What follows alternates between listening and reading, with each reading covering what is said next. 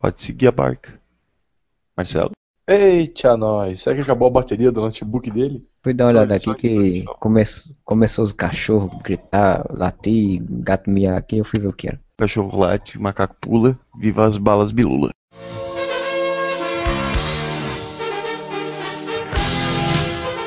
Olá, amigos.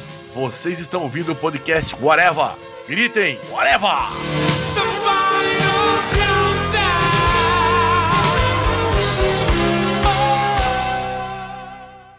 Now I will tell you what I've done for you. Fifty thousand tears I've cried, screaming, deceiving, and bleeding for you,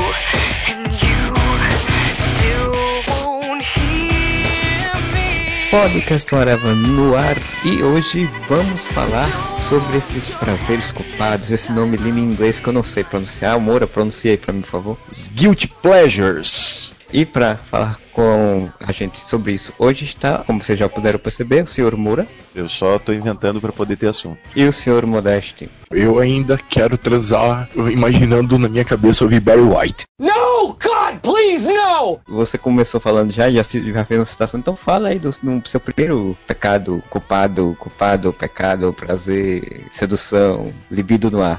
Se a gente vai se manter em séries hoje, a Ellie McBeal, que passava na Fox nos anos. no começo dos anos 2000, acho, por aí, eu não sei direito quando foi. Uma série muito tosca, é, uma série do escritório da advocacia que rolava tudo menos casos a serem defendidos, mas foi ali que saiu a Lucy Liu, primeira coisa que deu destaque pra ela antes dela fazer cinema e tal. E tinha o cara que fazia o Pee-wee no Porky's, que eu também nunca sei o nome desse ator. A atriz que vai estar até no seriado agora da Supergirl, que vai ser a Não, isso, a Clarissa Folkhard. Ela que era a Ellie McBeal. E eram as desventuras amorosas dela no escritório da advocacia. Ela tinha um cara que ela gostava, já tinha ficado com o cara, mas rolava o dele, ela queria sair da friend zone. Aí tinha uma outra atriz italiana que depois foi fazer um, Arrested Development, esqueci o nome dela, que também fazia um- uma advogada nesse escritório. A Lucy Liu era uma advogada meio loucona. E assim, era só pegação, conversa de mulher sobre sexo, sabe? Um seriado bem bobinho, assim, bem, mas era tão bobinho que chegava a ser divertido. E o Piuí, ele era um nerdzinho, inseguro, quieto, franzino. Ele só conseguia imaginando que o, Barry White tava cantando pra ele transar com a mulher que ele tava. Por isso da minha excitação. O Ed McBeal é, é a série que aqui no Brasil se chamava Ed McBeal Minha Vida de Solteira, né? Meu Deus, tinha isso, é? Tinha um lance nessa série que ela imaginava umas paradas muito loucas, né? Tipo, acontecia uma cena e tipo, cortava na cabeça dela. E tinha aquelas animaçõezinhas meio máscara, meio, meio escrotinhas, assim, pra. Sim, sim, sim, sim. Acho que era 2000 e alguma coisa, eu lembro que tava zapeando lá, eu lembro de ver o Bon Jovi nessa série, mas não che- não cheguei a ver o episódio pra ver o que que era. era namorado dela, se separou dela, casou com uma outra guria que também era colega dela no escritório. Era uma putaria, uma trepação do caralho. Aí depois começaram a ficar tal, e o cara morreu. Aí entrou John Bon Jovi porque o ator saiu da série, né? O cara que era o interesse romântico dela. Pra ser o novo interesse romântico. Só que deu tão certo que a série foi cancelada daí. É, o combinado era eu vi Ellie McBeal, ex-namorada, ela assistia Kibo X comigo. É justo, uma troca justa. Falando Bon Jovi, mas eu tô vendo aqui o elenco e tem umas, umas pecinhas conhecidas. Tem o James Mathers, Marston, não sei como se pronuncia o nome desse, Ciclope? desse é, o Ciclope, exatamente, que fez a Claire, A cheerleader. é, a cheerleader, e o Robert Downey Jr., ele participou da série. Caralho, eu perdi isso! Ele participou na quarta temporada, o Robert Downey Jr. Caralho, eu não lembro Já disso, velho. Perdeu o Tony Stark e nos pega na Ellie McBeal. Que merda! Ela foi de 97 a 2002. Ela ganhou o Emmy Award de melhor série de comédia em 99 e de melhor ator para coadjuvante para um tal de Peter McNuckle em 2001. É o Piuí. Piuí do Porques, vamos deixar bem claro, porque as pessoas vão pensar que é o Herman, aquele que é pedófilo. Não, por favor. E essa atriz aí, a Calista, né? Calista Flockhart, como melhor atriz. Robert Downey Jr. ele ganhou como melhor ator por essa série. Caralho, cara. Como que eu não vi ele na série? Mas que o Robert Downey tava, não, tava trabalhando pra pagar as drogas, né? Ô, Didi, solta um batidão pra eu enfiar a bolacha nele. Com muita vergonha no peito, que era a ideia de séries de mulherzinha que o, que o nosso querido Modeste falou. E cara, eu assisti Gossip Girl do começo ao fim.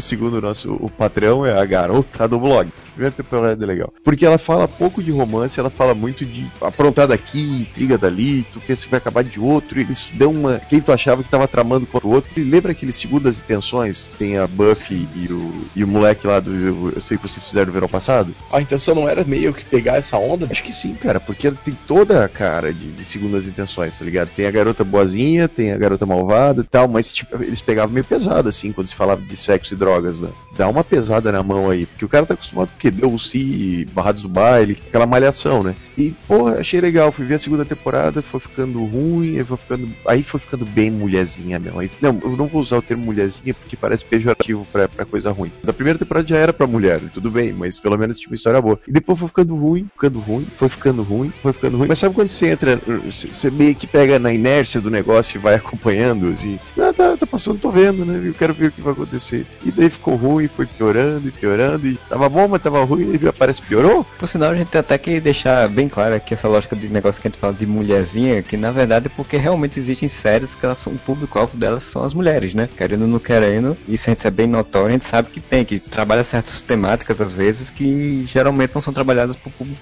masculino, né? Boas séries dedicadas ao público feminino que são ótimas. Chega uma hora que, se na primeira temporada do lance, eles abordavam umas coisas bem interessantes, tipo suicídio, tinha um personagem. No primeiro episódio, foi quando eu, me pegou a série, que principal, né? Ela tem um irmão que tá internado numa clínica tal, você não sabe muito bem porquê. E a personagem malvada, digamos assim, ela apronta tudo para tentar expor a, a boazinha do lance de estar tá internado, não sei o quê. E depois tá internado o irmão mais novo da menina que tentou se matar, sabe? Tipo, é, é, é bem pesado. Ela tenta se vingar da outra, mas acaba atingindo uma pessoa que tava passando por uma situação meio bem foda, não, bem foda, né? Tentou se matar. E assim vai, sabe? Tipo, meio que a guerra entre as duas personagens, só que não, não tem um lado, na verdade, tem um lado bom e um lado ruim. Tem horas que uma personagem é do bem e que tá fazendo uma coisa certa. Na verdade, tem aquele conflito de interesses, de estupro no primeiro episódio e tal. Aí depois virou uma novelinha, cara. Mas virou uma novelinha que só um idiota completo que nem eu pra ficar acompanhando. Mas afinal de contas, o, o, que eu ouvi falar muito de Gossip Girl foi quando foi ter a revelação de quem era a garota do blog, que era um mistério da série, né? Ninguém sabia quem era.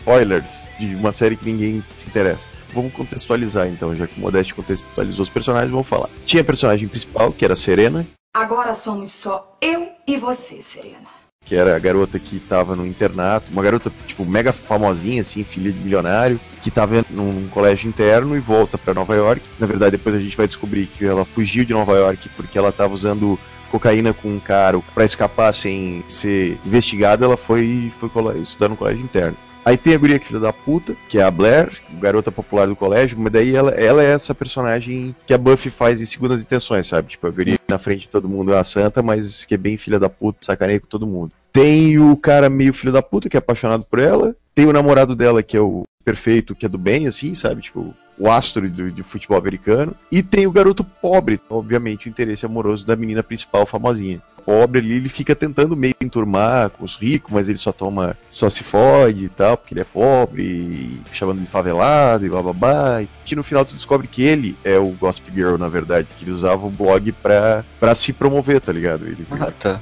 Daí ele tocava no próprio nome dele e usava aquilo para se promover e para se tornar popular. Que escroto isso. Uhum. Nesse nível de escrotidão.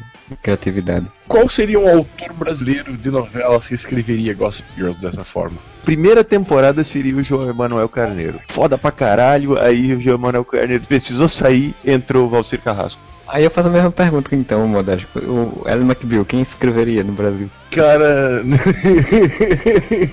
o autor de Malhação, né, cara? Pô, era muito, muito raso eu quero citar o meu segundo Guilty Pleasure, que foi True Blood. True Blood teve uma primeira temporada muito boa, mas é aquela. É, é, é da HBO de putaria obrigatória, né? Você não pode estar um episódio sem ter alguém pelado. É, nem que seja só uma pessoa passando ali. Não teve contexto nenhum, vai passar um peito de fora, uma bunda, vai ter, tem que ter. Eu acho que tá no contrato de qualquer escritor da HBO que pelo menos uma pessoa pelada por episódio e uma cena de sexo a cada no máximo dois. A UE também que ele fez foi porque tinha a, a, no auge do sucesso a Ana Paquin, né? Lá do X-Men, né? Que fez a vampira. Você ficava, porra, Ana Paquin numa série de putaria com vampiro, porra, que louco, vamos ver. O plot era interessante, né, cara? Um mundo onde os vampiros saíram do caixão né, e se revelaram pra humanidade. E tal, e a primeira temporada pega bem isso, o lance do, do Vi, né? Do, do sangue de vampiro usado pra fazer droga e blá blá blá. Então a primeira temporada me pegou foda, assim, sabe? E a primeira temporada ela tem um, essa intriga exatamente por conta do True Blood, né? Do V, com o sangue de vampiro industrializado lá, retirado. O, o True Blood é um, um sangue sintético criado pelos japoneses que ia servir para transfusão de sangue. Só que daí, quando você tem um sangue sintético, os vampiros não tinham mais necessidade de sugar o sangue das pessoas. Eles podiam tomar o True Blood, que ia ter o mesmo efeito, só que dizem que tinha um gosto muito ruim. E puderam ir não se esconder mais na- nas trevas, nas trevas.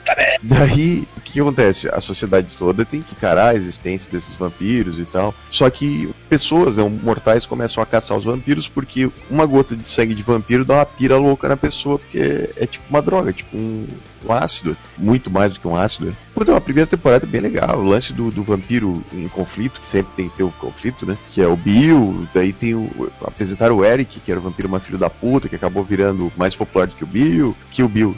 que o Bill.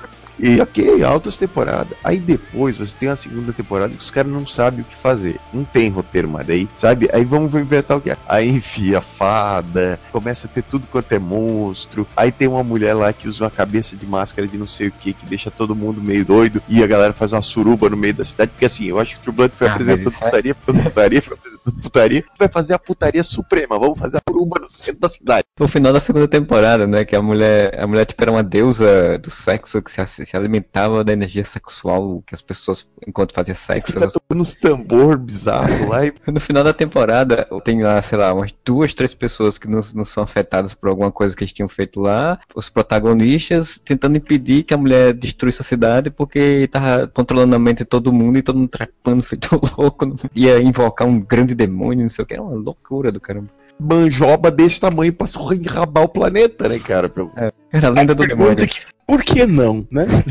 Sim, mas é que eu acho que eu acho que tá no contrato da HBO. O irmão da guria lá mesmo comia uma mulher por episódio, né? Primeira temporada, a quem ele comia morria, né? Aparecia morta e pensavam que era ele, porque ele transava com a mulher, a mulher aparecia morta. Aí transava com Mas outra. na primeira temporada você tinha uma função pra ele para isso acontecer. E era para as pessoas desconfiarem que era ele que tava matando. Mas na segunda temporada é simplesmente assim, não precisamos de uma mulher pelada, então faz ela dar pro Jason, pronto. Era isso. Chegou, chegou um, um, um momento que ele virou tipo policial da cidade, e começou a tentar. Ele foi, ele foi pra um culto, né? De, Caçador de vampiro. como é? É Sophie, né? Que é o nome da personagem da Ana Paquin. Era um nome bem Suki, escrotinho. Suki. Suki.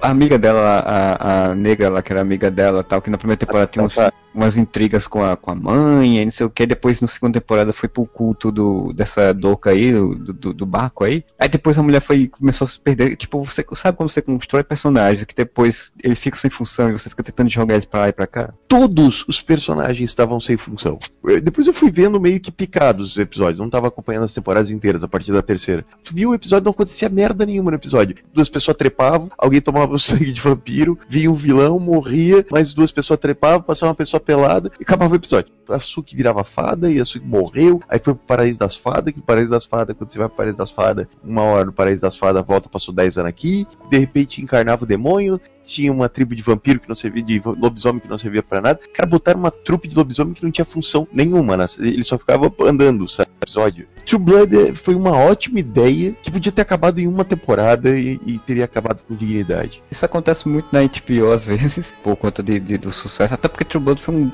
um fenômeno gigante, assim, gerou até Foi, outras séries, né, como absurda.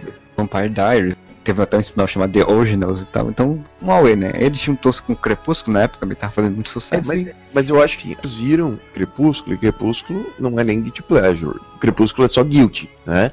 Então se você assistir, tenha vergonha. Se você gosta de Crepúsculo, tenha vergonha, tenha muita vergonha. Eu acho que as pessoas viram, puta, que vampiro de merda, vampiro, que, vampiro de purpurina e tal. Aí True Blood veio, tem muito sangue em True Blood, né? A gente falou de sexo, mas tem muita violência em True Blood. Porra, sangue, gore pra caralho, putaria, gente pelada, assassinato, uma, uma primeira temporada muito bem escrita. Todo mundo, pô, isso aí é que, é que é vampiro, não é aquela merda que passava, aquela merda de crepúsculo e tal. O hype veio muito disso, de Uma pena que não veio aqui pro Brasil essa moda, porque senão a gente poderia ter um remake de Vamp, que é uma coisa que eu gostaria muito de ver.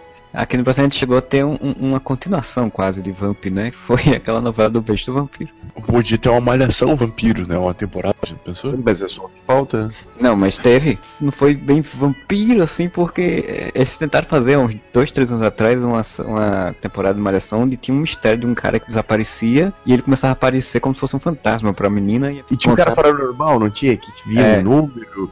Foi um fracasso logo nos, logo nos primeiros meses, então eles mudaram totalmente a história e deixaram pra lá. Tinha altas histórias de mistério e sobrenatural durante três semanas. Aí eles botaram uma menina má que queria separar o cara da menina. Boazinha. É, pois é, não deu certo, eles voltaram pra fórmula normal. Fórmula básica de malhação. Mas falando em- malhação e falando em, em pessoas que querem separar pessoas e essa coisa toda, cara, eu vou citar meu, o meu Guilty Pleasure, o meu prazer pecaminoso, o meu pecado prazeroso. Foi uma série que eu acompanhei, não sei dizer se até o final, porque eu não sei se a SBT passou ela até o final pra eu ter visto direito, mas eu sei que eu acompanhei no início dela, né? Que foi o DLC. Que aqui a SBT botou como O Estranho no Paraíso.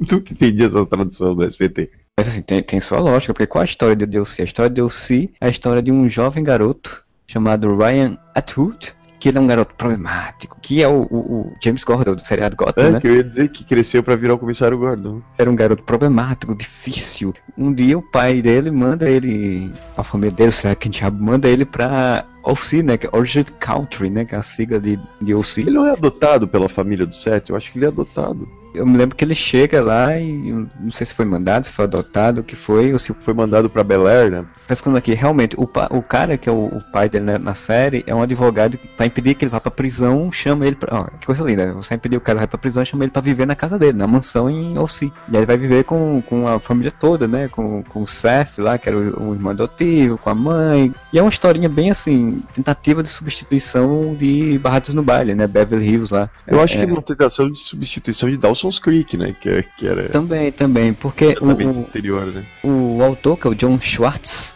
que a Warner na época tava procurando substituição aí de Beverly Hills lá. Ele resolveu fazer a história, se juntou com o McGee, né, o famoso McGee, e fez essa historinha e colocou lá, e aí no meio da história foi colocando as coisas lá, que ele era muito fã de Freaks and Geeks. Aí no set, né, com o personagem que é o irmão adotado, ele começou a colocar esse lado nerd dele, né, porque o Seth é o, o personagem que conhece tudo de quadrinhos, ele até chega a escrever pra uma editora, né? No final, no final da série já tá escrevendo pra, pra uma editora que ele é contratado pra escrever e tal. Tem alguns nomes que surgiram dessa série, né? A gente tem a Marissa Cooper, que é a personagem lá da Misha Barton, né? Foi famosa também por um tempão, né? Não sei onde é que ela tá hoje em dia, mas ela por um tempo foi muito conhecida, muito famosa, tipo musa, foi da Misha Barton.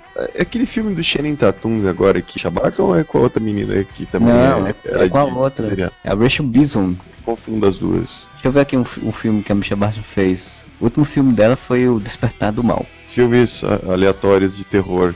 Peter Gallagher também, que é um ator bem conhecido, também participou. E, e foi uma série que teve quatro temporadas a série. Surgiu na mesma época do Smallville, né, também, né? Que passava aqui, até aqui no Brasil na mesma época. Sim, que o, o Lombardi apresentava. O Smallville, as aventuras do Superboy. E ou se o estranho no paraíso. Pois é. Você tá me fazendo me colher aqui. Puta que pariu, cara. Eu assistia. Ai, depois eu entro nessa parte do Smallville. Enquanto isso, que ficava no fundo. Lá, lá, lá, lá, lá, lá.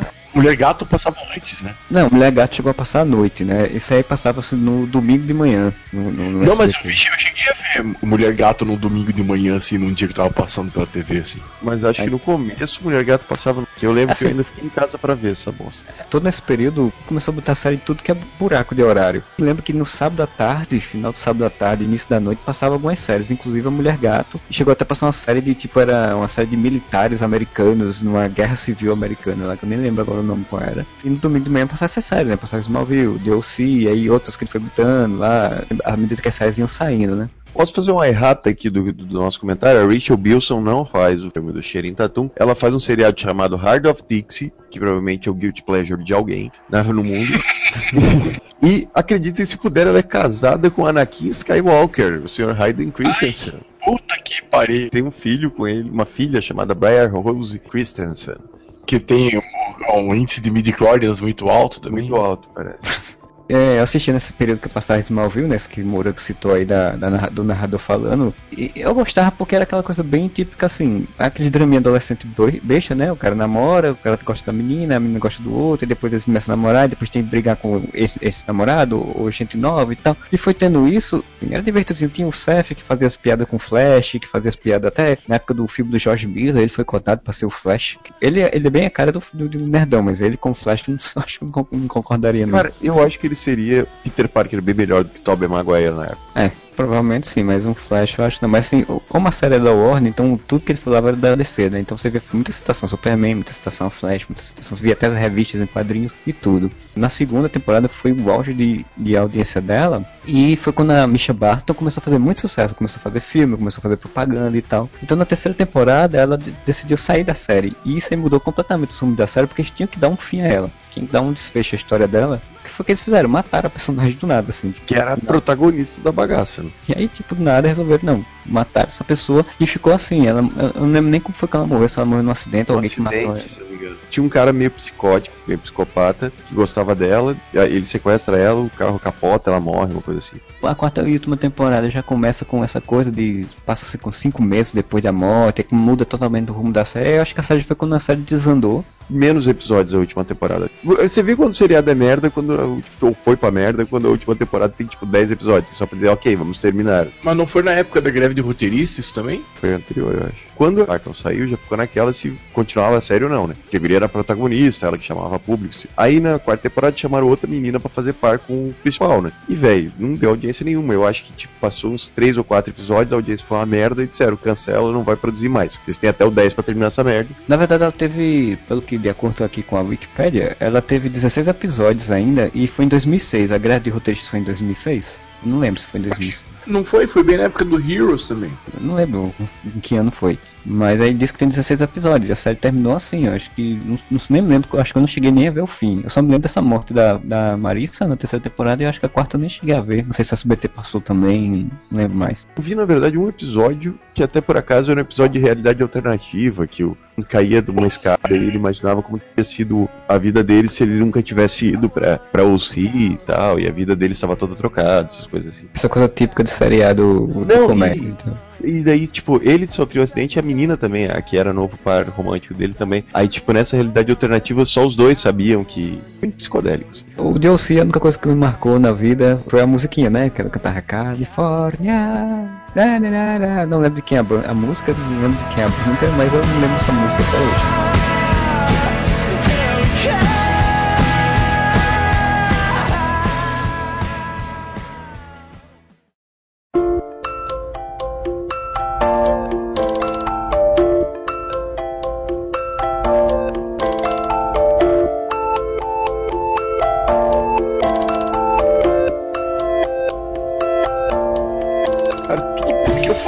Sobre Ellen McBeal é só você tirar do escritório da advocacia e colocar num hospital, você tem a outra Guilty Pleasure, Grey's Anatomy. Inclusive até um rostro obscuro dos anos 80, que é o Patrick Dempsey, assim como o Pee-wee lá também tava no Ellen McBeal, tinha o Patrick Dempsey nessa. E também era uma solteirona, só que no caso era uma enfermeira, que lidava com... Ah não, era uma residente, era uma médica residente. Tinha uma japonesa louca, que daí eu não sei o nome dessa atriz japonesa, que não- também não fez mais nada que prestasse. Tem se envolvido com um cara, que depois esse cara se separou com ela e casou com outra, que no caso é o comediante do filme do Loki, que depois ele morre na terceira temporada, se não me engano. Quem não Aí morre você- Grey's Anatomy? né? Minha pergunta, né?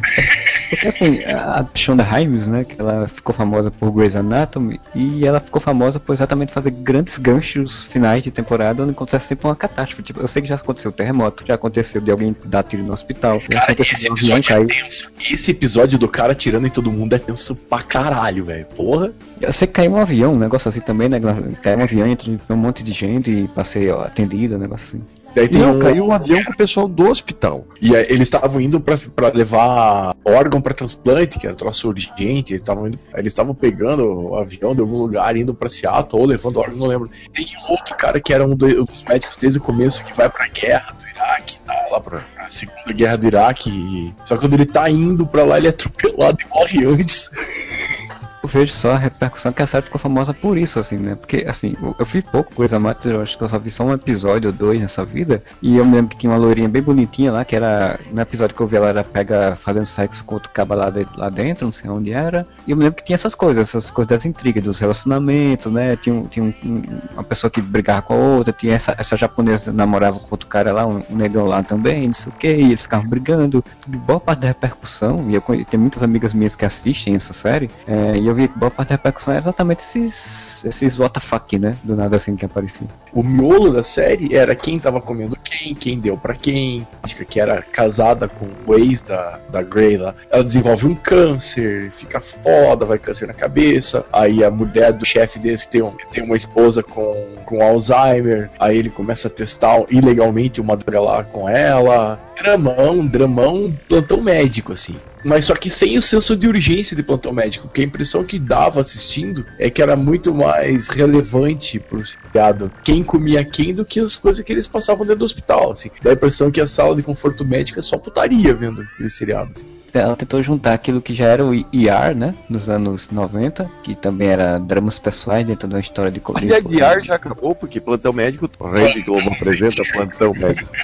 Acho que acabou na décima segunda, eu não lembro. Eu sei que acabou É. já, Faz tempo, cara, já que acabou também. mas durou pra caralho, assim. Grey's Anatomy chegou a ter um spin-off, né? Uma das personagens lá, uma médica saiu pra fazer uma série própria, acabou a série não dando certo, aí ela voltou pra série de novo, pra Grey's Anatomy. Eu acho que era a mulher do Dempsey aí, do famoso aí.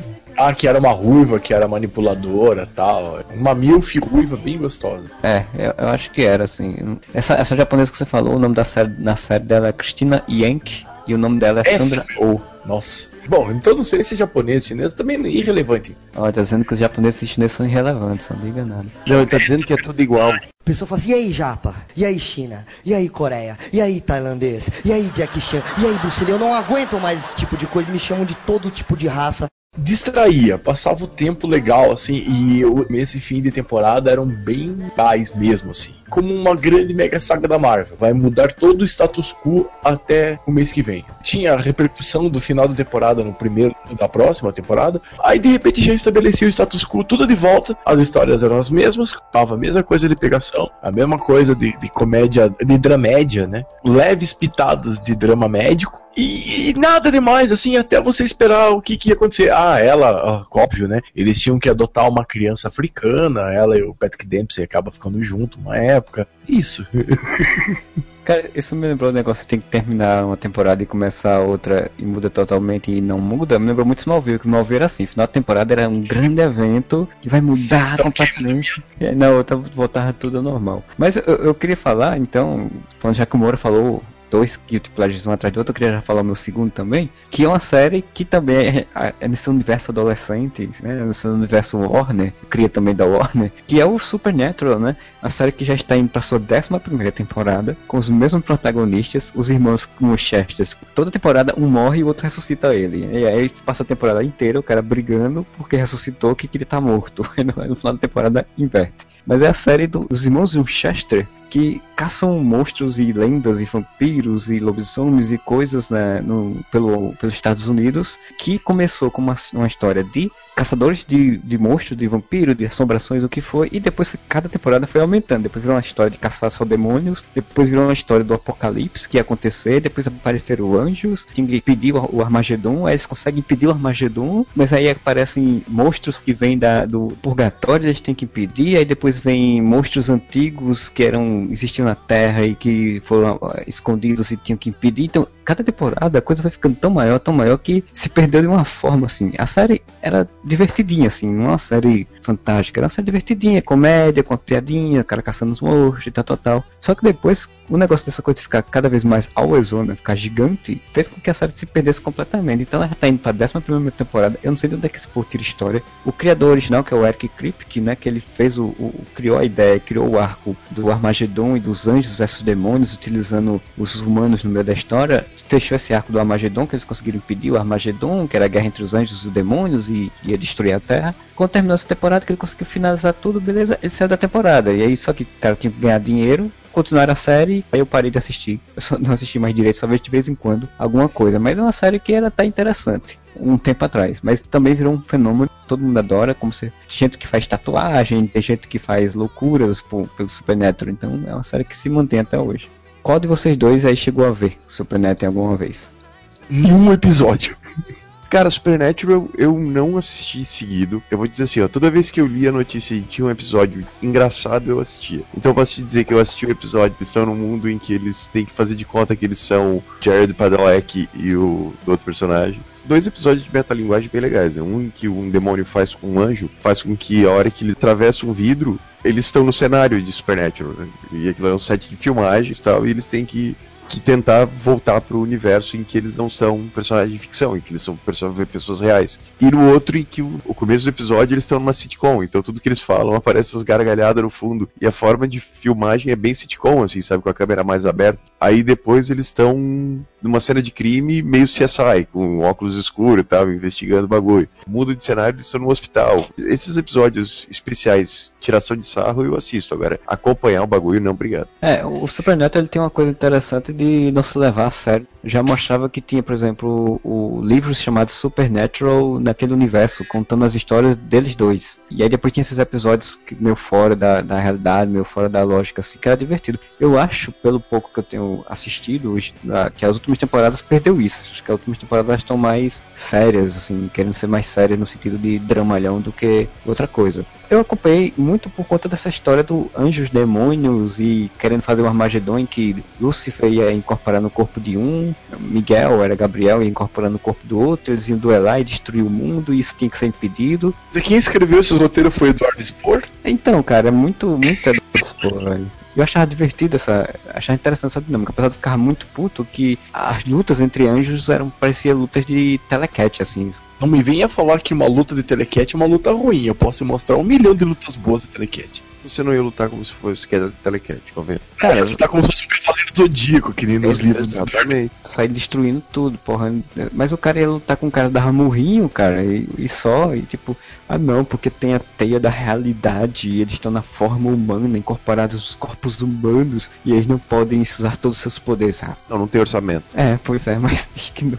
Quando eu vi o livro do Eduardo Spohr, eu me lembrei muito mais de Supernatural, nesse arco todo da primeira e quinta temporada, do que do Cavaleiro do Zodíaco, que todo mundo cita. É muito parecido, assim, essa coisa das intrigas do anjo e dos demônios e tal. Não foi nesse, nesse seriado que apareceu o Jason?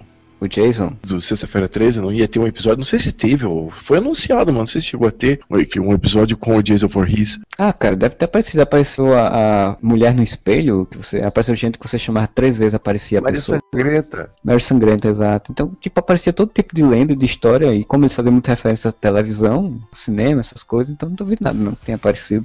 Se não me engano, na época que eu vi a notícia, depois eu li que, por causa de direitos e tudo mais, eles fizeram uma versão do Jason. Eles não fizeram o Jason. Tinha um assassino com a máscara também, mas não era igual ao Jason, era outro É, tipo de máscara. um seriado desse não tem por que você fazer igual, né, cara? Você faz a versão, todo mundo entende quem é e acabou. Jason, o que você tá fazendo? Eu tô matando o tempo, mãe. Matando tempo, eu não acredito. Larga de ser vagabundo e vai trabalhar. Eu vou fazer um pequeno combo aqui, porque eu acho que ninguém vai falar dessas séries que eu vou comentar. Que os anos 90, cara, todo canal tinha sua sitcom. Eu vou citar aqui rapidamente, eu gostaria de saber, inclusive, se vocês lembram, que ele chama Two Guys, One Girl and a Pizza Place. Vocês conhecem essa porcaria?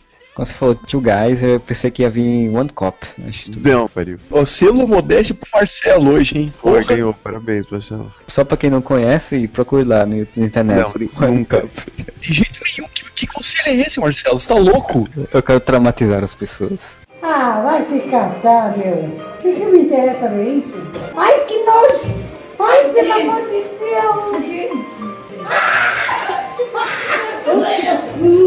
Pra vocês ficarem impressionados, no elenco de Two Girls, Two Guys, nada mais nada menos do que o senhor Hal Jordan, Ryan Reynolds, o Nathan Fillion e mais uma garota. Então é, é aqueles clássicos seriadinhos que tipo dois carinhas, uma menina e, e eles eram amigos, mas namoravam, não namoravam e não sei o que e tal. Velho, eu não lembro de absolutamente nada dessa série. Eu sei que eu assistia lá meus 15, 14 anos. Sei lá por que que eu assistia. Propaganda de, de- tipicamente de comédia romântica mesmo, cara, com a mulher no meio, com os dois dando beijinho na boca, no rosto. Exatamente. Não lembro nem da história. Eu sei que o Ryan Reynolds fazia o papel do idiota que ele sempre fez na vida e sempre vai fazer. Outra série também dos anos 90, vamos ver se vocês lembram desse, que era uma galera do barulho, Saved by the Bell. Ah, Saved by the Bell, eu na me lembro. SBT. Versão idiota sitcom de Barrados no Baile. Meu Deus do céu, que nojo. O protagonista era o Sr. Zack Morris, que era apaixonado pela Kelly, disputava ela, ela com o Slater, o cara fortão que jogava, sei lá, algum tipo de esporte, enquanto o Zack era o descoladinho e tal. Eu fui tentar assistir esses dias. Esses dias me bateu um porra, uma galera do barulho. Deixa eu ver se eu acho na internet. Achei. e perguntei como é que eu conseguia ver isso, cara. Era muito ruim. Você fez eu lembrar agora de um seriado que eu também fui rever esses dias pra ver o que, que eu achava daquilo na minha adolescência, que é Melrose, cara. Que Ai. bosta, que bosta. Por que, que eu vi aquilo, cara? Porque Melrose era a versão adulta de Barrados no Baile. Eles viviam no mesmo universo. Então eu me sentia muito adulto vendo Melrose, cara. Teve um, um remake um tempo desse que também não fez sucesso Sim, nenhum. mas é porque teve o remake de Barrados no Baile um tempo atrás, né? Durou ali umas 3, 4 temporadas. Melrose, por que não, né? Barra do Baile teve várias. Vira e mexe eles faziam umas versões com esse nome aí, mas só que nu- nunca deu muito certo. Uma série bosta, mas essa eu não posso falar que era Guilty Pleasure, porque eu não gostei, que era Charmed. Também tinha a Brenda Walsh lá. Charmed era horrível. A Brenda, além de cagar e ter saído de Barrados no Baile, tiraram ela porque ela só fazia merda, foi pra Charmed, fez merda e também tiraram ela do seriado. Que Ah, bosta, né? Vai, vai, Moura, continue falando, deve ser mais interessante do que Charmed. E Saved by the Bell era aquela historinha, né? Namoros e tal, só que com sitcom, com risadinhas no fundo. E eu assistia, cara, eu era muito aficionado por essa porra, passava no SPT com o nome de uma galera do barulho. E o terceiro que eu vou citar, que, que na verdade foi o que me fez lembrar dessas outras duas sitcoms dos anos 90, que essa eu vou dizer que era um guilty pleasure. Esses dias, utilizando-me do Netflix, eu assisti todas as últimas temporadas que eu não tinha visto o final ainda, que é The Nanny. É muito guilty pleasure, cara, porque é muito tosquinho assim, cara, mas cara, eu gosto Cara, pra caralho. Eu acho que é na Sony que passa uns, alguns umas séries antigas dessas assim, eu acho que o Gano passou de de madrugada aí. Cara, é muito datado aquilo, cara. As roupas são muito. Tudo, tá? Ah, que eu não lembro disso aí, cara. Qual que é essa? Hello, Mr. Sheffield. Cara, passava na Record, chamavam de Nani. Ah, babá. É a Fran Drescher, o nome da atriz, né? Que faz The Nanny. Isso. Ela é uma, era uma vendedora de uma loja no subúrbio que é demitida e ela vai vender cosmético de porta em porta, acaba batendo na porta do Sr. Sheffield. Ela fala com a voz anasalada. Aí ele pensa que ela tá ali pra vaga de babá, acaba contratando ela, ela fica trabalhando de babá na casa do, do Sheffield, cuidando das crianças e tal. Só que sabe aquele negócio, tipo, o Mr. Sheffield é um cara todo sisudo e, e sério e britânico, toda extrovertida, maluco, maluquete e tal. Aquela propaganda típica da sessão da tarde, um homem muito sério, mu- muito trabalhador. Meu, que tem um dá. filme que ela fez com a, mesmo, a mesma coisa, só que daí é um cara que é tipo da nobreza e é um. Eu acho que é o. Um conto quase fadas. Dalton que faz o. É esse mesmo. Peraí, vocês estão me descrevendo a noviça rebelde, quase. Exatamente, é uma versão da noviça rebelde, só que com um extravagante no lugar da noviça rebelde. Ela fez Saturday Night Fever, cara. Ela fez Saturday Night Fever? Ela fez This is Spinal Tap também. Eu vou dizer, é um guilty pleasure, realmente, porque não vou dizer que a série é boa. Eu tenho vergonha de dizer que eu assisto The Nanny. Fui assistir e pra mim continua tão divertido, cara, quanto. Porque daí você tem o Niles, né, o mordomo, que é um acho um dos melhores coadjuvantes de série que eu já vi, que vive se alfinetando com a sócia do Sir Sheffield, a Cici Babcock, xingando o tempo todo de forma educada, polida, assim. E no final ficaram juntos, né? E tem pra mim o que era de melhor da série, que era a família da Fran, que em dela, toda escrota, a avó louca, tá ligado? A avó totalmente senil. E eles faziam muita piada, tipo, filha da puta, assim, sabe? Contra tudo quanto é pobre, contra tudo quanto é tipo de coisa que eles podiam alfinetar, eles alfinetavam. Além do que ela fazia o papel daquela típica mulher que quer que o único objetivo na vida é arranjar um marido rico e ela consegue fazer isso e isso não é julgado em momento nenhum na série. Nossa, que feio, você só quer um marido rico. Não, o objetivo dela é arranjar um marido rico, foda-se. E é, Outros tempos, outros tempos, tempos mais, mais liberais, né? Não, As eu pessoas- A- até o fato dela ser uma mulher pura e simplesmente quer arranjar um marido rico era uma piada, tá ligado? Tipo, ok, ela é interesseira mesmo, ela quer um marido rico e foda-se. Daí, o que vocês têm com isso, sabe? Assim como o Moura quis rever algumas coisas no Netflix, fui fazer isso esses dias no, no Netflix. E tem todas as, tempo, todas as temporadas de Um Maluco no Pedaço. É divertido pra caralho, é muito engraçado.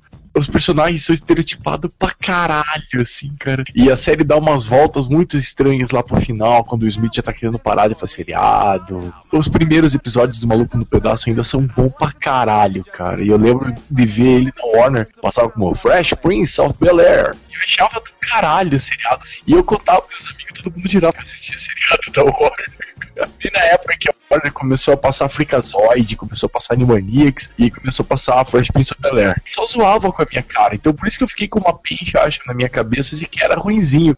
Assisti pelo SBT, né, como Maluco no Pedaço também, mas eu sempre gostei, até hoje eu assisto se passar, eu assisto porque assim, a grande jogada da série é exatamente o roteiro, é o diálogo, né? Apesar do baixo orçamento, apesar dos, dos cenários, das roupas, das coisas bem estranhas assim, hoje em dia, né, pra gente. O roteiro dela é muito boa, tem uns cenas, tem uns episódios muito bonitos, assim, muito bem feitos e tal. A química dos personagens era muito boa, cara. Puta, o mordomo, que eu esqueci o nome agora. Cara, a minha cabeça hoje tá um lixo. Só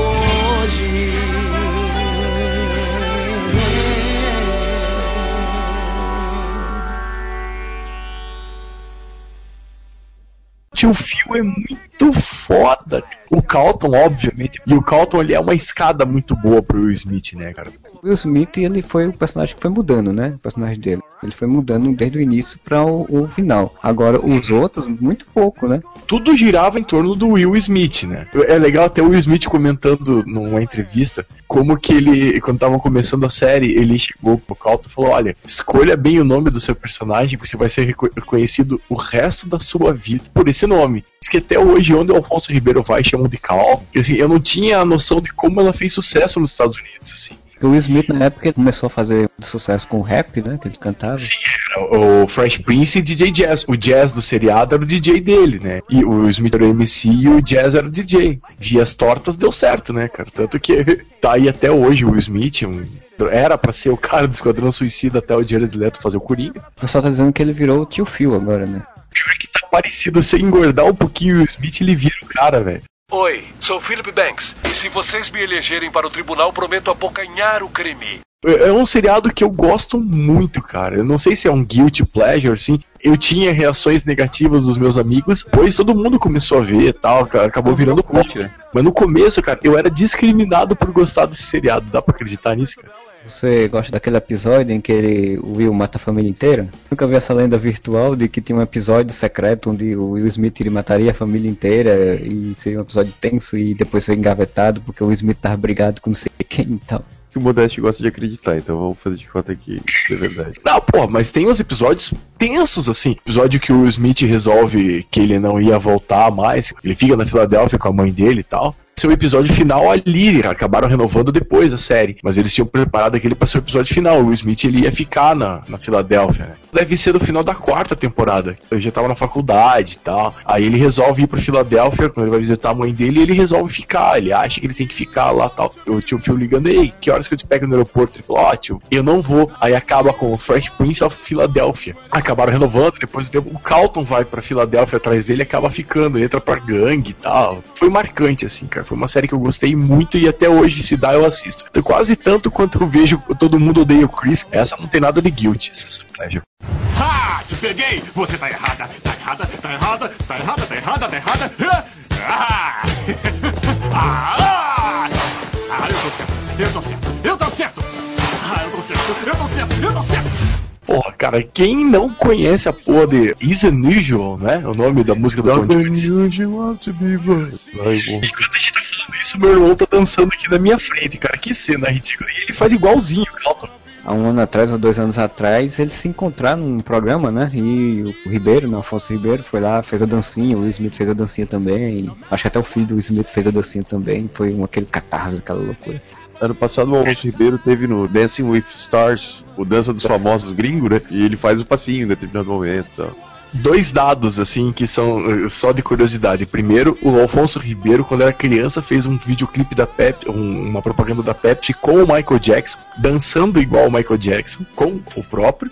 Antes do de rolar aquele flash mob do Black Eyed Peas, que eram não sei quantas mil pessoas dançando junto fazendo a dancinha. E o vídeo é bem legal porque o Alfonso Ribeiro ele coloca a música pra tocar no rádio assim e começa a dançar. Aí vai chegando galera, vai chegando galera, vai chegando galera e vai abrindo câmera assim. Muito legal o vídeo. Parece até que foi uma década atrás o flash mob, né, cara? É a moda do flash mob. Cara, o último flash mob relevante que eu lembro foi do, do lançamento do Cavaleiro das Trevas. Lembra que teve do Coringa lá em São Paulo, no MASP? Cara, o único flash mob que eu me lembro relevante mesmo foi aquele que era Harley Shake. O Supernatural fez um flash mob disso, cara.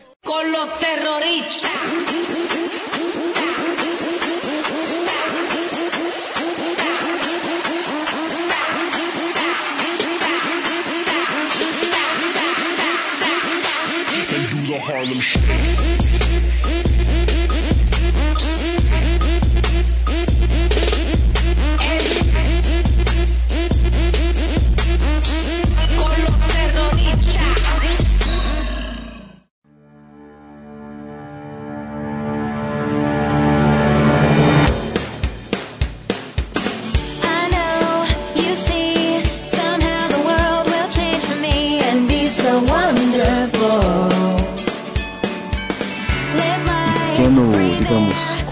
Séries, na verdade, assim como o Moro falou, vi que provavelmente é uma vergonha alheia pra mim realmente. Eu sempre assisti, sempre eu passava na televisão, assim, pra passar o tempo, me sentava lá e ficava assistindo. A primeira delas foi iCarly, cara.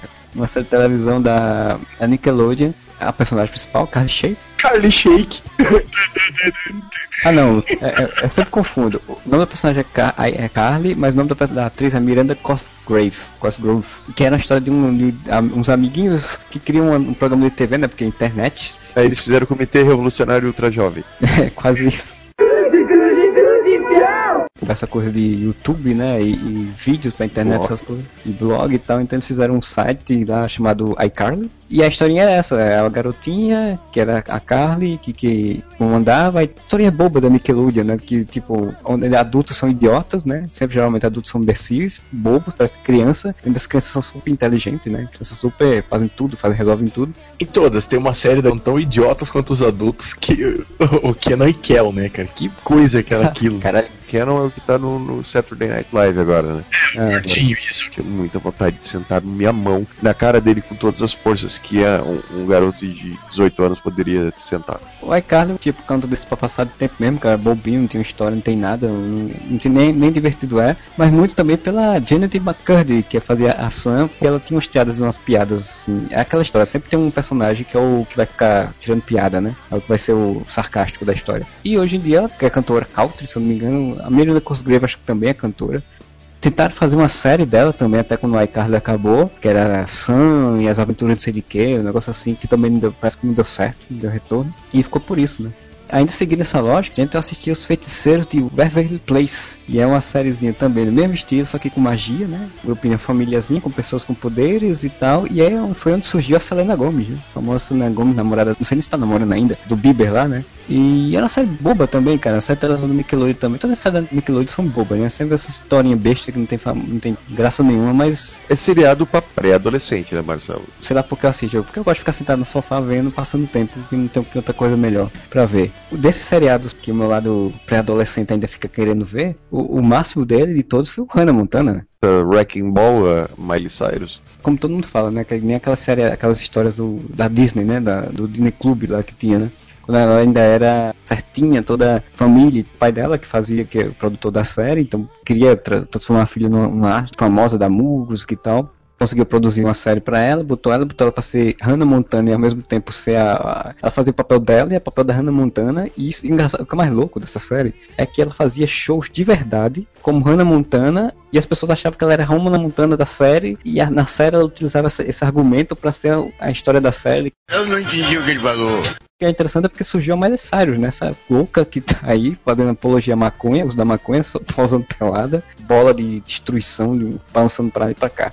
Que é meio que uma tendência que esse pessoal da Disney cresça e dá uma despirocada foda. fico imaginando com- o quanto de pressão pra você ser um pré-adolescente famoso num seriado onde você tem que ser sempre certinho. Sim, porque porque daí você Nickelodeon, no caso, né? é da Disney, daí você, você tem que ser ali adolescentezinho, exemplinho, sabe? Aí cresceu, velho, e esses piazinhos, tudo, estão tudo se pelando nas fotos, aqui, não sei o que, aqui, não sou criança não. Que cachorro gay? Não sou cachorro, não. Dizer assim, a gente, eu não sou adolescentezinho idiota que você, da Nickelodeon, que eles tudo vão, vão lá, começam a, a se drogar na frente das câmeras, meus pelos pubianos aqui, esfrego na sua cara, vamos- eles querem chocar. Eu não sei porque eu assisto, eu assisto, sei lá, porque eu gosto de citar. E por isso que o nome é Guilty Pleasure, né, cara? Apesar que hoje em dia quase não vejo mais, porque eu não vejo mais tanta televisão, e, e então não, não paro muito pra ver isso. Mas quando passava na Globo, por exemplo, eu assistia. Os exemplos foram aceitos, exceto Kenan e Kel. Porque no Cal não dava pra ver nem a cena de abertura que eles apresentando o programa, né? Não, não dá. Você falou que o pai da Hannah Montana participava tal. O pai dela no seriado era o Billy Ray Cyrus? Sim, o pai dela seriado era o, me- é o mesmo da vida real. Porque o, o Billy Ray Cyrus, artista de country music que mais vendeu na história da música americana. Não dá pra reduzir o cara só pai da Hannah Montana, né, velho? Não, mas Porra. aí, pra geração que acompanhou, pra mim que só olhei só a série, pra mim ele é só o pai da Hannah Montana, né? Aí ele tinha mullet? Por que quando ele era cantor country? Tinha, cara, assim, ele tinha muita brincadeira, a série tem muita brincadeira com esse negócio, assim, do country e tal, né? Porque, tipo, na série ele é um, um cantor de country super famoso, tem uma filha que canta e faz sucesso com um programa de televisão, onde ela cria uma identidade chamada Hannah Montana e vai lá pro programa de televisão. É um reality show quase, né? Meta É, língua. A lógica é essa, quer dizer, pros bastidores do- da atriz que você, da cantora que você gosta, né? Então é, a ideia era essa, né? E na série então tem muita brincadeira com essa coisa dele tá velho, dessa coisa dele ter que ser cantor famoso, dos do ter mullet, de ter cabelão, essas coisas, tudo, tem muita brincadeira com isso. Eu não vi o filme dela, pelo menos isso, eu não vi, nunca cheguei a ver. Maurício Saldanha viu e ficou chorando porque viu o filme dela disse que era a melhor coisa do mundo. Cara, ele chorou na porra do filme da Mariah Carey. O que, que eu vou falar? Nós todos estamos ligados, gente. A gente tem que se ligar nisso. E essa série nos mostrou isso durante seis anos. É o alerta que eu tenho pra te fazer, que isso é sério. Segundo o documentário que eu vi, ficar assistindo esses seriados da Nickelodeon, da Disney, é um sintoma de pedofilia. Vai se cuidar. Beijo pra minha namorada. não tem problema nenhum, todo mundo é de maior nesta vida.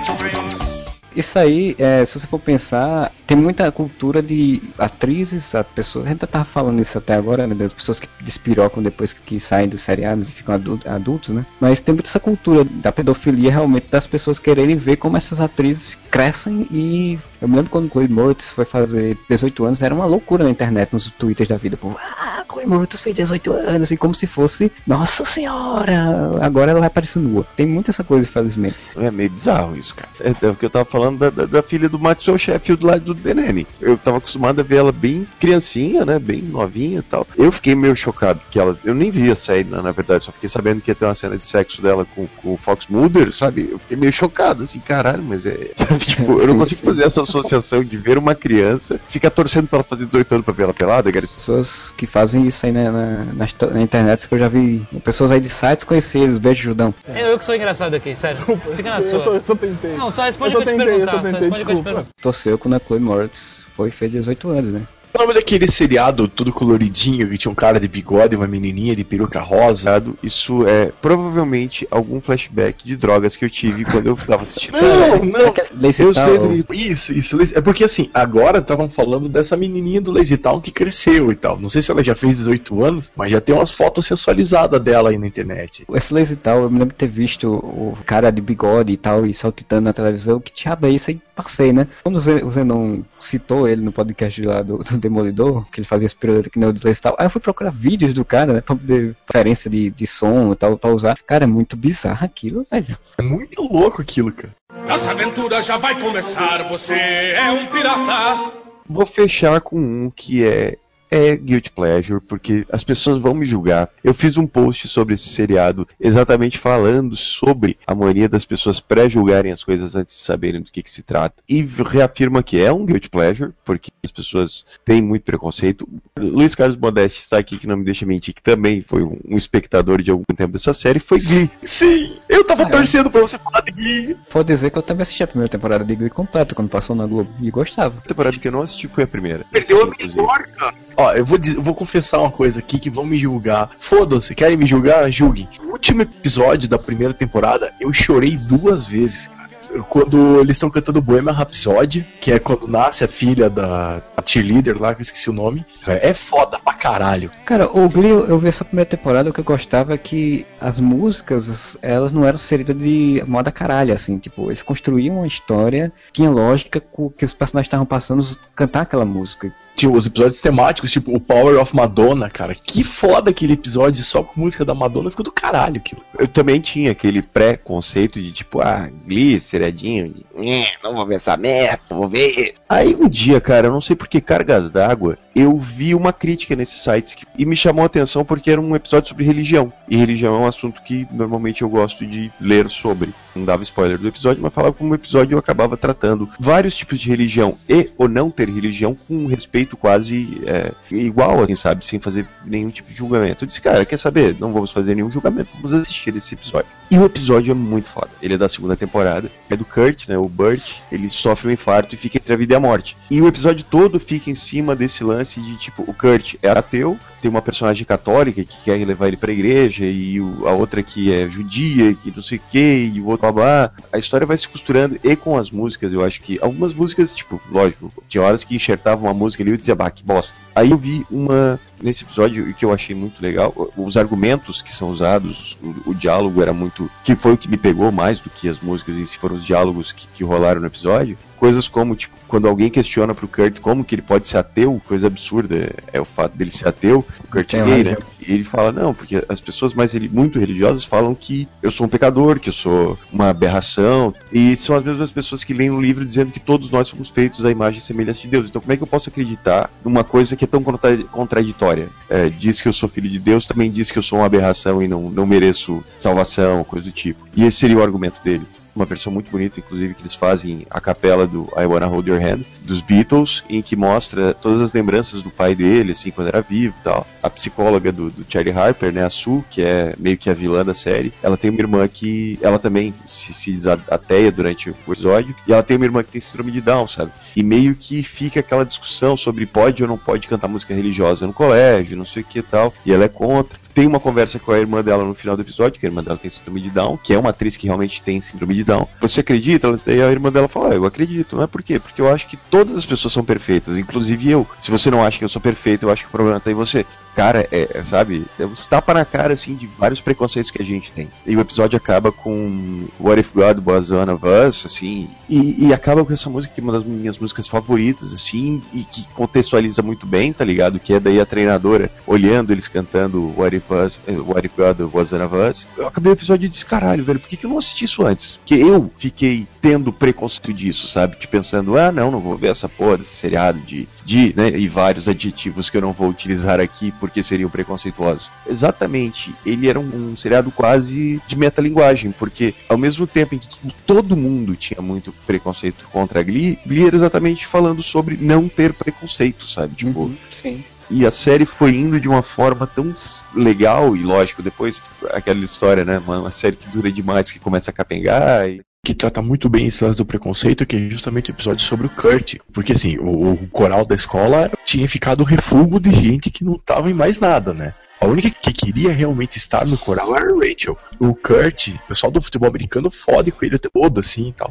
É um episódio tratando desse lance do preconceito contra o Kurt, assim, que, que morreu de overdose. Eu esqueci o nome do, do cara que morreu de overdose. Ah, o, o Finn. Isso, o Finn. Ele tinha bastante preconceito e tal, e acaba que o pai do Kurt começa a namorar a mãe do Finn. E aí eles têm que conviver mais, assim. E o lance dessa convivência meio que forçada entre eles acaba gerando um episódio que trata desse preconceito não só contra o gay no seriado, mas contra todo mundo que é diferente, porque eles vão vendo que cada um é diferente de todos os outros, assim. E eles juntos fazem uma coisa muito bacana. Puta, é do caralho o episódio, assim. Pelo menos na primeira e na segunda temporada escolheram muito bem as músicas pra pontuar, assim, cara. Elas faziam parte da, do- da história, não era não é aquele musical, não é High School Musical, né, cara? Que do nada é. começa a cantar assim.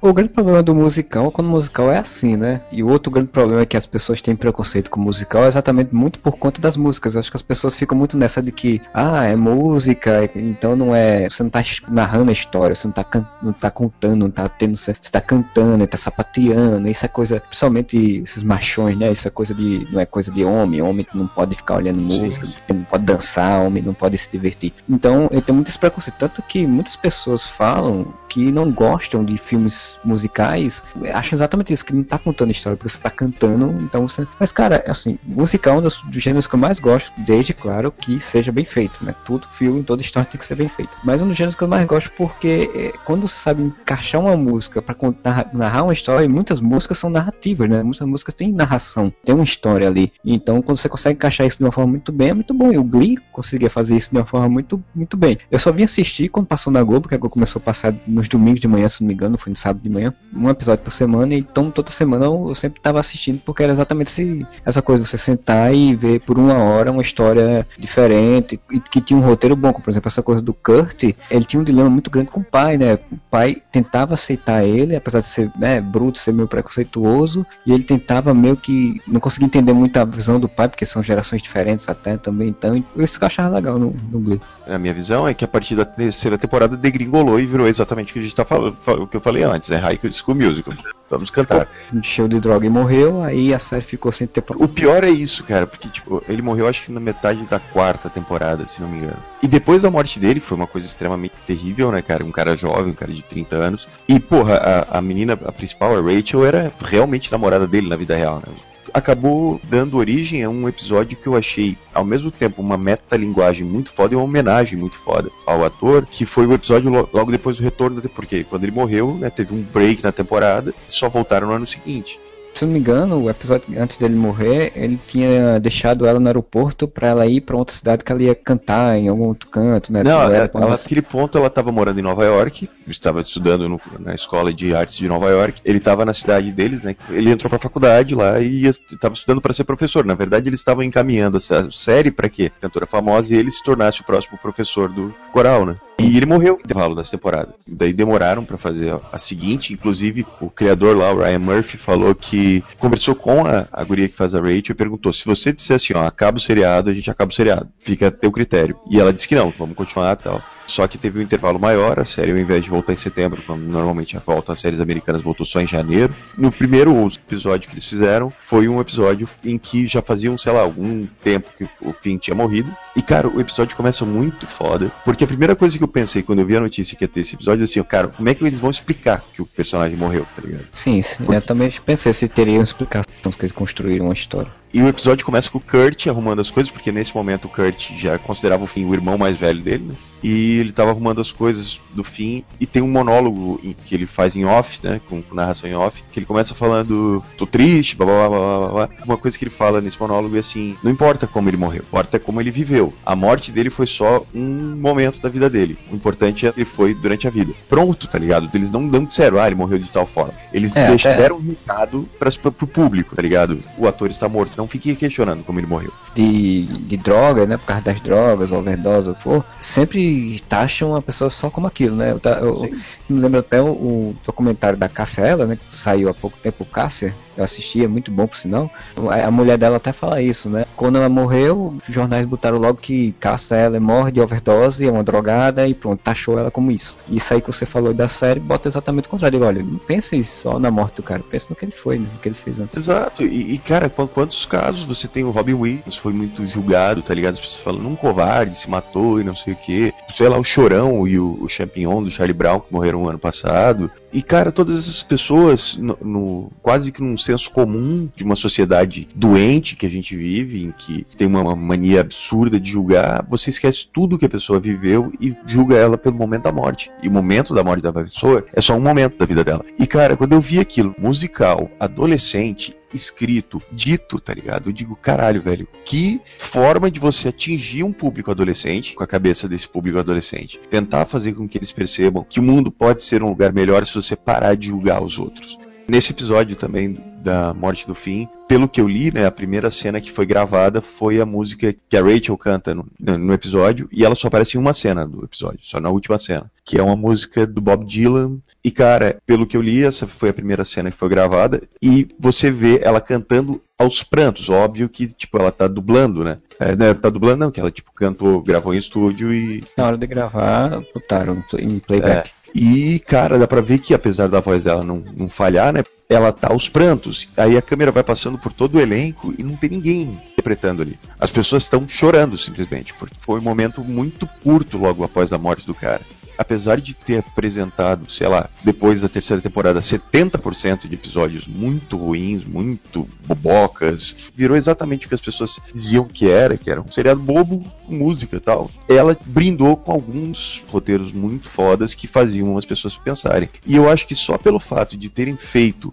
uma série que fala de tolerância, que fala de aceitação e apresenta isso para um público adolescente, sabe, de uma forma tão, tão acessível, já vale. A última cena do, da série, que acabou esse ano, lógico, é uma série zoeira pra caralho, então no final a Sue Sylvester, que era treinadora, ela vira vice-presidente, ela perde a direção do colégio pro Will Schuster, mas ela vira vice-presidente. Ela inaugura um ginásio, um novo coral, né? Chama ginásio Finn Hudson, em homenagem ao Finn, né? E ao Corey Monteith, claro. E ela faz um discurso muito bonito, cara. No final, que ela diz assim: esse lugar do coral aqui não é a vida real. Aqui é o lugar onde a gente se permite olhar para o mundo como ele deveria ser. No mundo onde o garoto gay se torna o melhor amigo do quarterback. A judia nariguda se torna uma musa da Broadway. Essa frase eu acho que, que resumiu muito o que a série queria dizer para as pessoas, que era assim, ó, o mundo devia ser assim, não é? Mas vamos tentar fazer ser. É um guilty pleasure, sim, mas eu me arrependo de ter assistido o seriado, porque me trouxe muita, muita mensagem boa e talvez tenha até mudado muitas formas de eu pensar, sabe? Tipo, me feito abandonar muitos preconceitos.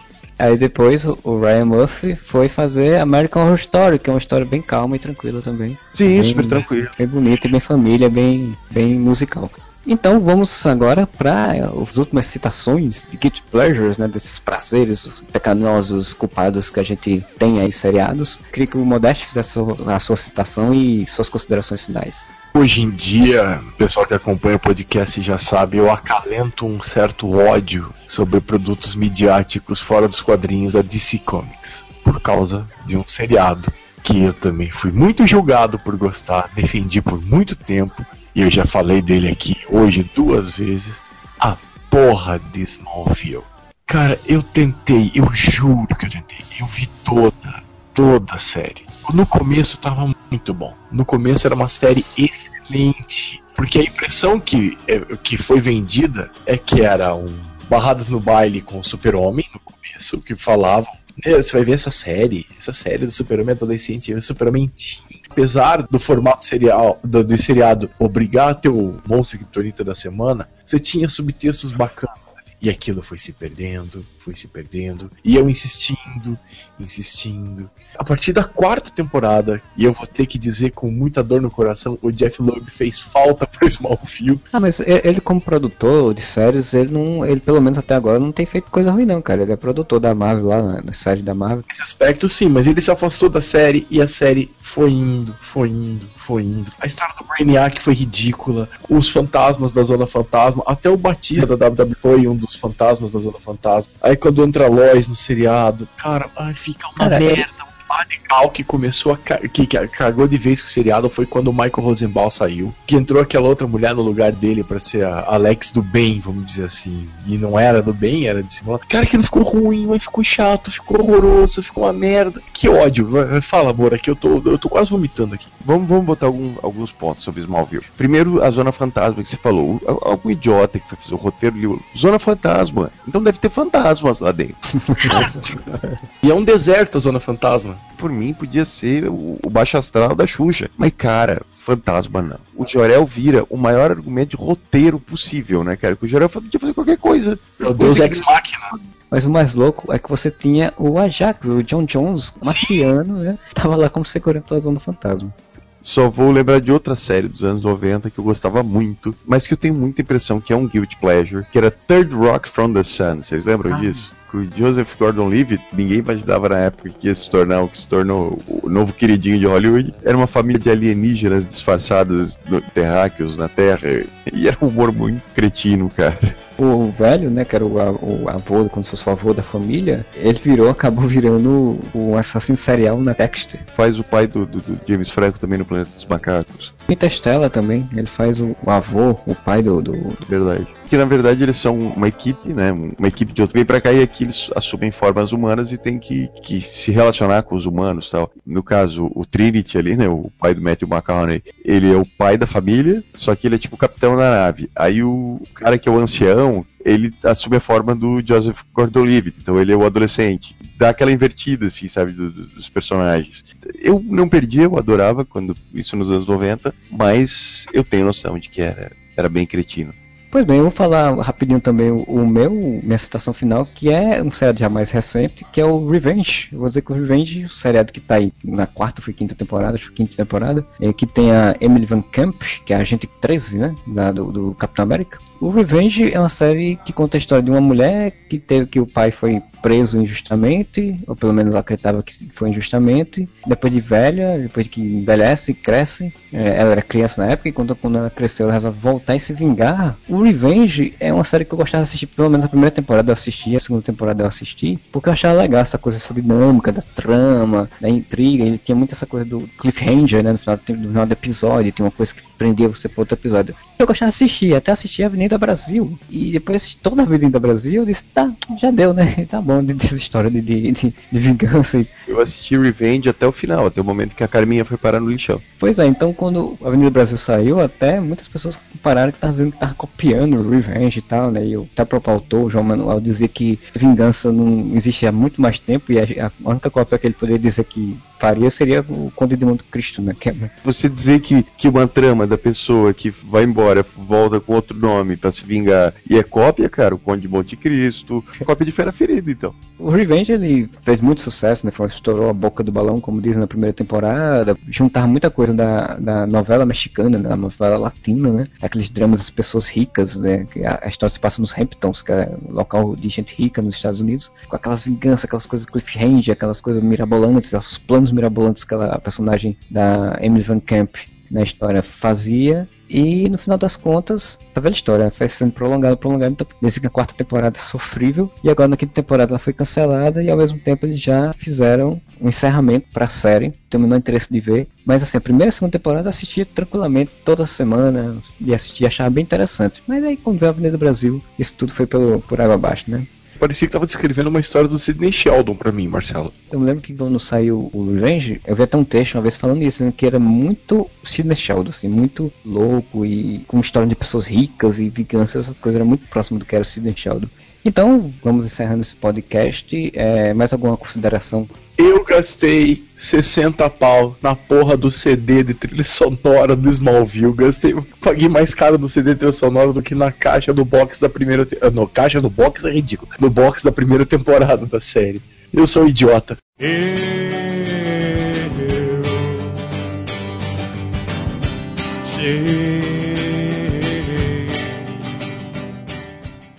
Eu queria falar pra vocês, leitores do Areva, ouvintes do Areva, confessem, ouvir o Areva é o guilt pleasure de vocês.